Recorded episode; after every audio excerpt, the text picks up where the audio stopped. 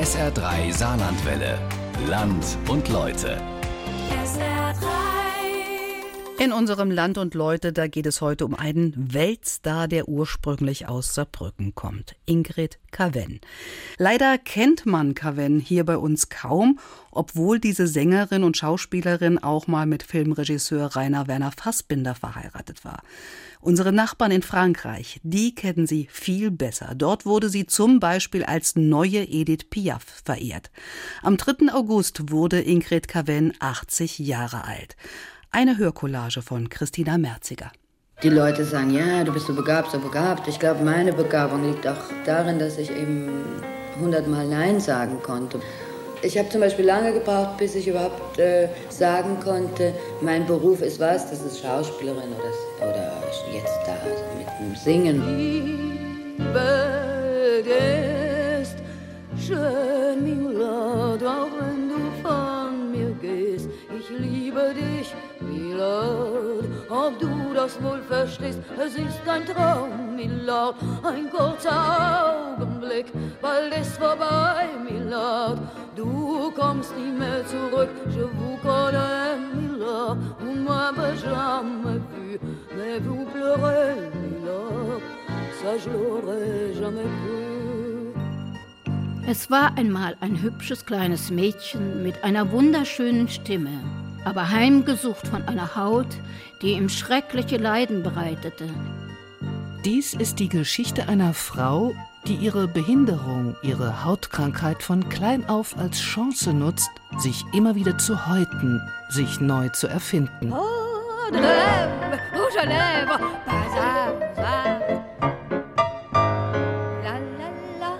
la la.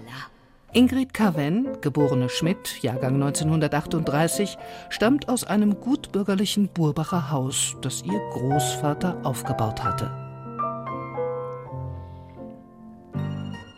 Von jeher gab es in dem großen L-förmigen Haus, das er in den 20er Jahren in der Brunnenstraße 2a hatte bauen lassen, Musik in allen Stockwerken.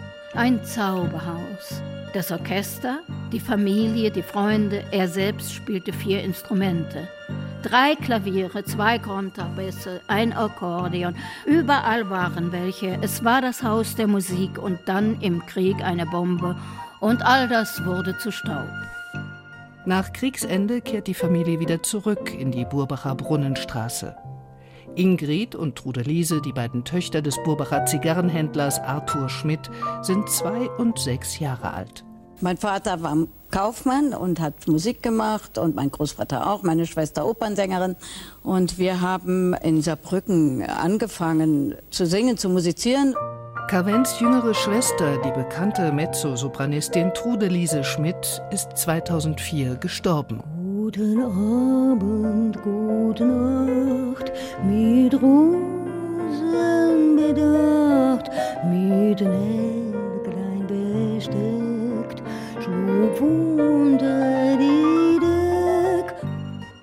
Es ist oft schon dunkel, wenn die kleine Musikerin, sie ist sechs, sieben Jahre alt, in der Straßenbahn durch die weitgehend zerstörte Stadt über die Saar fährt. Sie läuft an den Mauern des alten Schlosses vorbei, Sie steigt die breite Treppe in einem alten Wohnhaus hinauf und die Mappe mit den Noten in der einen Hand, die Kiste Zigarren in der anderen, klingelt sie bei Walter Gieseking. 25 Zigarren gegen eine Klavierstunde. Ich habe hier in Saarbrücken bei den Meisterschülern von Walter Gieseking, bei Kurt Schmidt, habe ich sehr früh Klavierunterricht gehabt und habe da auch durch diese Schule so eine Freude an der Entwicklung von Spieltechnik und von Stilbewusstsein. Kindheitserinnerungen an die Burbacher Hütte der Nachkriegszeit. Diese Industriekulisse, vor allem nachts, mit den äh, Geräuschen der eisernen Loren und dem Feuer, was da aus den Schornsteinen kam, das war alles gespenstisch, aber auch sehr attraktiv für Kinder. Hier habe ich gespielt, in den heruntergekommenen Vierteln, den armen Vierteln. Ich bin zwischen den Schotterhaufen, den Autowracks, den Schloten herumgelaufen. Ein zerstückeltes Universum, fremd und kalt. Ich probierte reine Töne aus, nicht richtig artikulierte Vokale. Und da ich sehr früh krank war mit Allergien und Asthma, habe ich wie viele Kinder wahrscheinlich so eine starke äh, Lebenswillen entwickelt.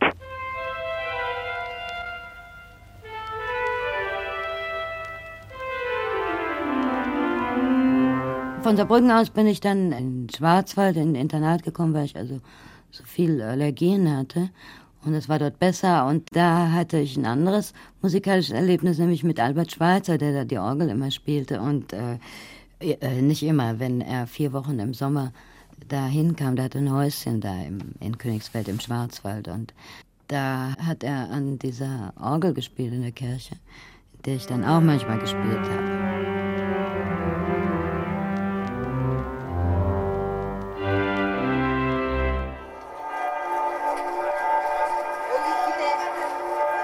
München in den 60er Jahren. Nach dem Pädagogik- und Musikstudium will Ingrid Schmidt eigentlich Lehrerin werden, aber daraus wird nichts.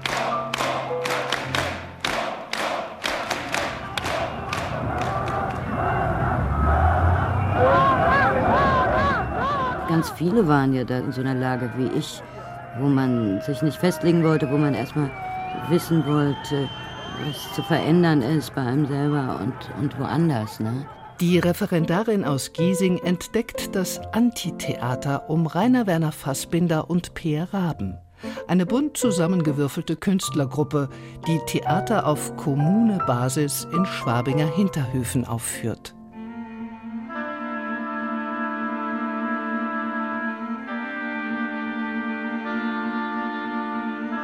Ich bin da hingekommen, um mir ein Stück anzusehen. Nun muss ich dazu sagen, dass ich vorher auch schon mal einen Film, einen Kurzfilm gedreht hatte. Und die hatten den gesehen und ich habe auch äh, schon Schauspielunterricht nebenbei. Ich habe immer vieles nebenbei gemacht. Und dann gefiel mir die Art der Arbeit von den Leuten. Und dann hat er einer, äh, ein Stück geschrieben, das hieß Katzelmacher. Und da hat er eine Rolle für mich reingeschrieben, die hieß äh, Ingrid. Und äh, dann habe ich das gespielt. Katzelmacher aus dem Jahr 1969 ist eine von 20 Fassbinder-Produktionen, in denen sie mitwirken wird. Von nun an nennt sie sich Ingrid Caven. Für mich war das schön. Für dich nicht? Bei Dreharbeiten mit Fassbinder in München. Diese Generation von Schauspielern, mit denen ich arbeite, die haben ja alle so so eine andere Beziehung zur Schauspielerei als, als die Generation vorher. Für die Generation vorher war es in erster Linie ein Beruf, den man, äh, den man ausgeübt hat und für den man sein Geld bekommen hat, wo es einem mal mehr, mal weniger Spaß gemacht hat, während diese jetzige Generation halt doch in erster Linie nach dem Spaß fragt und erst in zweiter Linie nach der Professionalität oder nach dem Beruf fragt. Wir haben versucht, alte Formen zu zerstören, um neue Figuren zu finden. Der schwule Kultregisseur sucht Zeit seines Lebens ein geordnetes Familienleben. Ein unerfüllter Wunsch. Aber er findet in Ingrid Caven eine Seelenverwandte, seinen Anker. Gut, äh, ich hatte mit dem Rainer sehr schnell eine sehr intime Beziehung. Als sie sich 1967 in München kennenlernen, ist er der schüchterne Stumme und sie die wegen ihrer Krankheit Unberührbare. Amour. Und wir haben ja dann auch geheiratet und, und haben uns später wieder scheiden lassen. Tous les jours, Laterne, Kaserne, Cœur, Ordinateur, Video, Ehe hält zwar nur zwei Jahre, die Freundschaft aber bis zu Fassbinders Tod 1982. Wir hatten sehr vieles Gemeinsame. Und ich habe in der Zeit auf der einen Seite sehr viel gelernt und der Rainer war auch sehr aufnahmebereit für das, was dann eben in dem Fall von mir kam. Als Sängerin profiliert sich Ingrid Caven erst Mitte der 70er Jahre.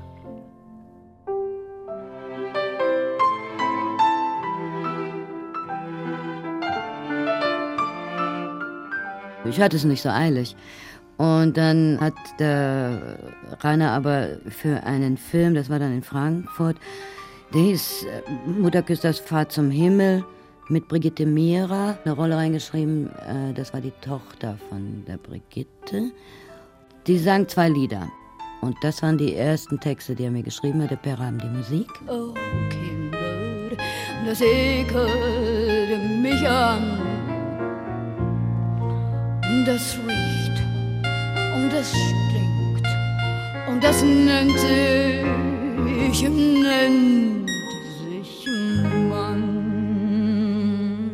Peer Raben, Fassbinders Hauskomponist, wird auch ihr Komponist.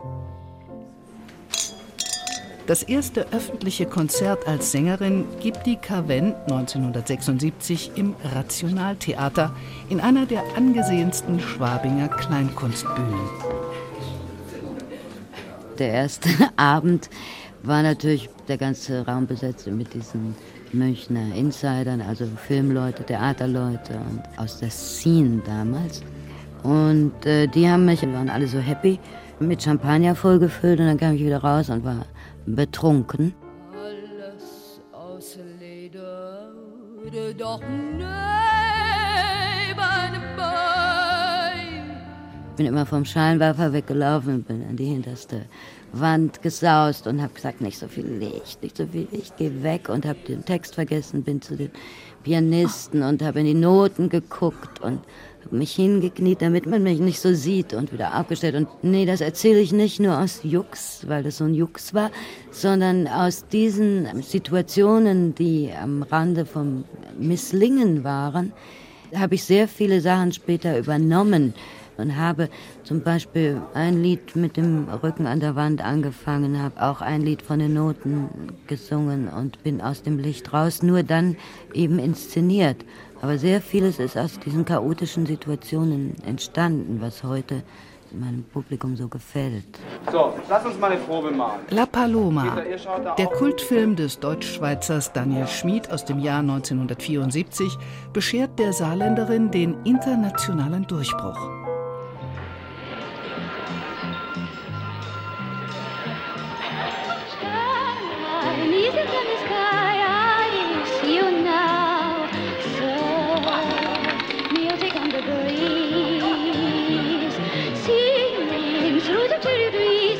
Mit ihrem Titel Shanghai lässt sie die junge Marlene Dietrich wieder auferstehen und damit ein Stück Filmgeschichte. In meinem Zimmer in Paris bin ich so traurig, weil ich dich verließ. Ich frage mich, was störte mich an dir? In diesem kleinen Zimmer hier. Mit 40 Jahren kehrt Ingrid Caven dem Münchner Drogenmilieu den Rücken. Sie will in der Weltstadt Paris ihr Glück versuchen. Eine zweite Karriere als Sängerin beginnt. Und dann habe ich die Chance gehabt, äh, das da zu machen. Vor allem einen Produzenten gefunden, der mir sämtliche Freiheiten eingeräumt hat.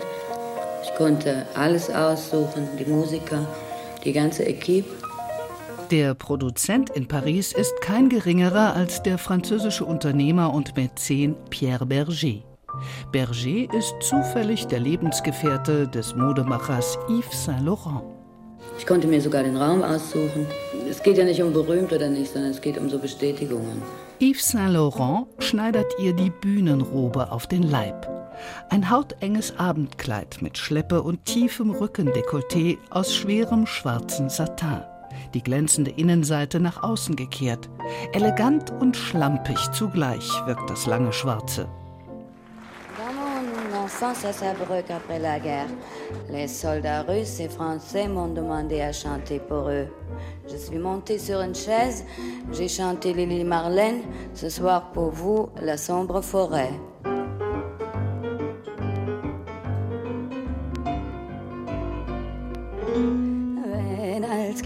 Aus dem Fenster sah, da war der Himmel gar nicht nah. Die Sonne war so furchtbar weit weg. An den Scheiben klebte Kohle, Staub und Dreck. Und rauchende Schlote wie riesige Bäume.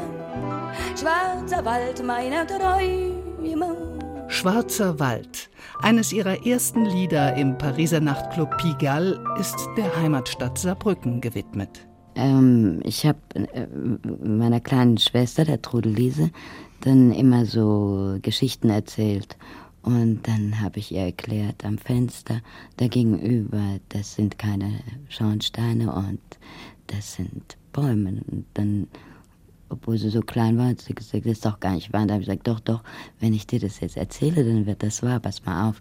Und guck mal, da der, das Gelbe da oben, das, ja, das doch doch auch. Habe ich gesagt, nein, das ist die Sonne, die ist nur ein bisschen von einer Wolke verdeckt und deshalb sieht die Wolke so golden aus. Das habe ich später dann mal dem Peraben so erzählt. Äh, und dann hat er da einen Text geschrieben und die Musik dazu gemacht. Und das ist ein sehr schönes Lied, ja. Wer hätte je gedacht, was die Arbeit schafft? Brücken und Häuser ohne Licht. Trümmer grau in grau, ohne Hoffnungsblau. Dennoch versagten sie nicht. Schöner Stund um Stunde, Ruf von Mund zu Munde wir eine neue Welt, so wie sie uns gefällt.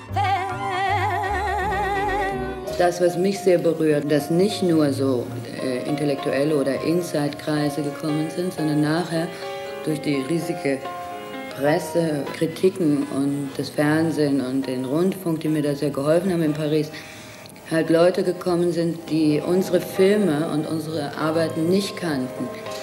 Also so Leute wie, wie meine Eltern oder Tanten oder sagen wir mal die, die Bürger sind halt gekommen und das hat ihnen gefallen. Ne, Ronaldo? Il y avait beaucoup de gens, disons, normaux. Zum Erfolg tragen auch die Liedtexte renommierter deutschsprachiger Schriftsteller wie Hans Magnus Enzensberger bei. Solche Sachen zu schreiben ist ja für mich was Neues, weil ich eigentlich Lieder nicht geschrieben habe. Ich habe keine Lieder geschrieben, weil ich nicht gewusst habe, für wen. Komm rein, die Tür ist angelehnt.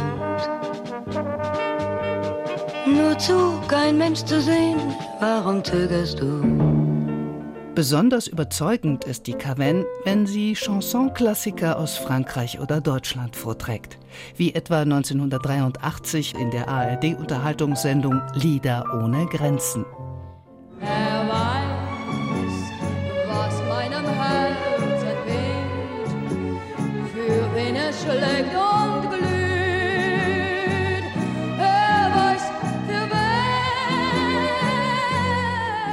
Mit diesem Zara Leander-Titel erobert Ingrid Cavenne zuerst die französische Hauptstadt und dann die ganze Welt. Die New York Times hält sie für einfach spektakulär. Die New Yorker Wochenzeitung Village Voice spricht gar von der Colors des europäischen Kabarets. Surtout lorsqu'elle est sur une scène, wenn die Cavenne die Bühne betritt, ist sie sofort präsent. Sie hat eine sehr direkte Art. Die Cavenne erinnert unmittelbar an eine bestimmte Epoche in Deutschland, an das große Kabarett der 20er Jahre, an die Schauspieler in den Filmen von Fritz Lang. Es ist sehr, sehr deutsch.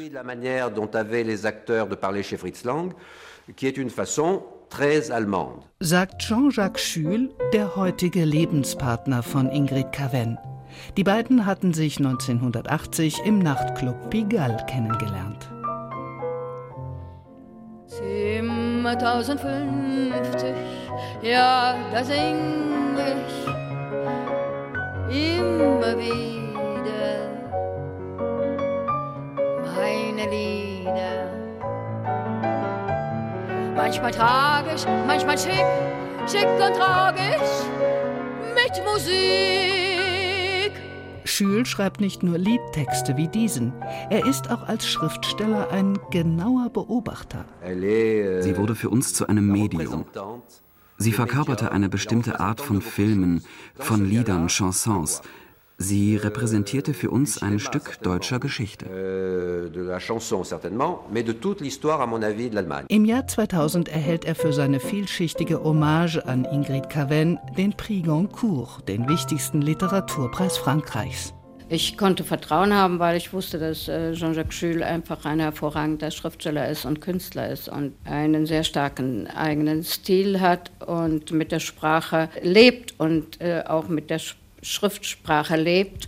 Und das ist ein wunderbares Geschenk. Nicht? Da, sind, da fühle ich mich sehr gut aufgehoben mit allem, was passiert ist. 2011, nach einer Live-Sendung im Studio 1 des Saarländischen Rundfunks, erzählt Ingrid Carven von der Zusammenarbeit mit Schül. Es war etwas, was entstehen sollte durch die Beziehung zwischen einem französischen Juden, dessen Vater in Elsass geboren war, also gar nicht so weit hier von uns, und dieser deutschen Sängerin. Es geht alles vorüber es geht alles vorbei. An Weihnachten 1942 singt die viereinhalbjährige Ingrid vor Soldaten, Matrosen und Gefangenen Stille Nacht, Heilige Nacht unter einem Hitlerbild. Ihr Vater, ein Offizier der Kriegsmarine, will es so. En train de jouer un drôle de jeu, enfin, donc ça, ça, alle Elemente sind wahr, aber ich arrangiere die Dinge nach meiner Art. Das gilt auch für Zeitabläufe und Epochen, auch für die Personen, die der Caven begegnen oder denen sie begegnet. Für den Südfranzosen mit elsässischen Wurzeln sind die 1970er Jahre das freiheitlichste Jahrzehnt des Jahrhunderts. Es ist auch die gemeinsame Hochzeit für das schräge Künstlerpaar aus Deutschland. Fassbinder besucht die Cavenne oft in Paris, schreibt 20 Gedichte und Liedtexte für sie und begleitet sie von Auftritt zu Auftritt.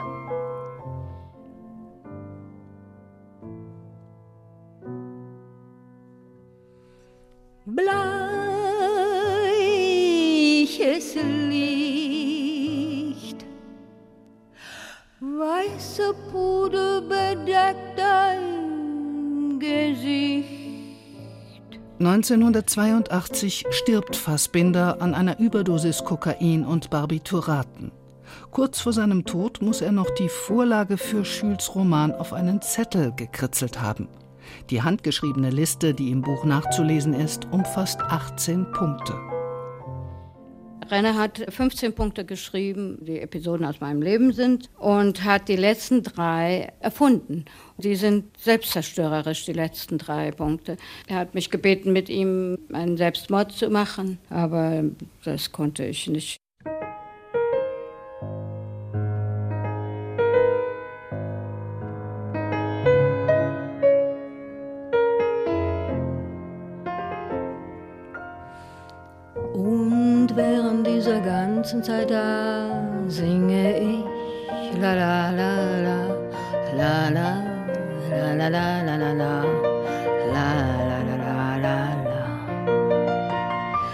Die Zeit, die bleibt nicht stehen und all das da wird vergehen.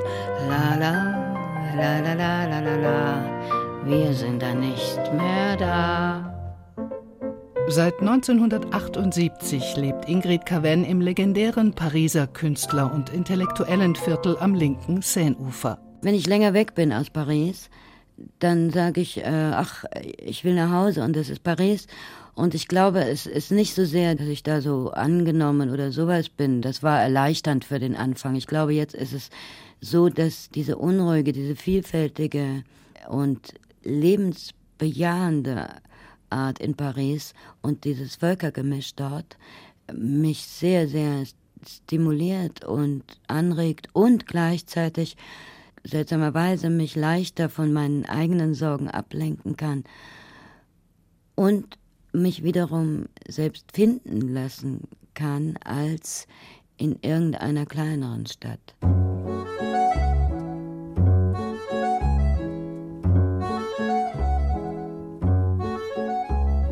Seit 2006 ist die Wahlpariserin auch Saarland-Botschafterin. Ich denke, das hat zu tun mit meiner saarländischen Basis, die so, die so lustig und schnörderig sein kann und so. Und wenn man das dann mit dem strengen Deutsch oder mit dem charmanten Französisch mischt, gibt das irgendwie was ganz Interessantes für viele Leute. Goodbye, der letzte Tango geht vorbei. Das ist der Abschied für uns zwei. Auf Wiedersehen. Ich weiß nicht wo und ob wir so im Tanz uns drehen. Au revoir. tout finit pour nous ce soir. Notre histoire est sans espoir. Merci et au revoir. Finito arrivederci, on se téléphonera. Maintenant, dansons la fin de ce tango repartons seul à zéro. Auf Wiedersehen. Zwei Schritte vor und drei zurück und vor, zurück und vor, zurück. Wo bleibt das Glück? Zurück und vor, zurück und vor, auch Glück vergeht,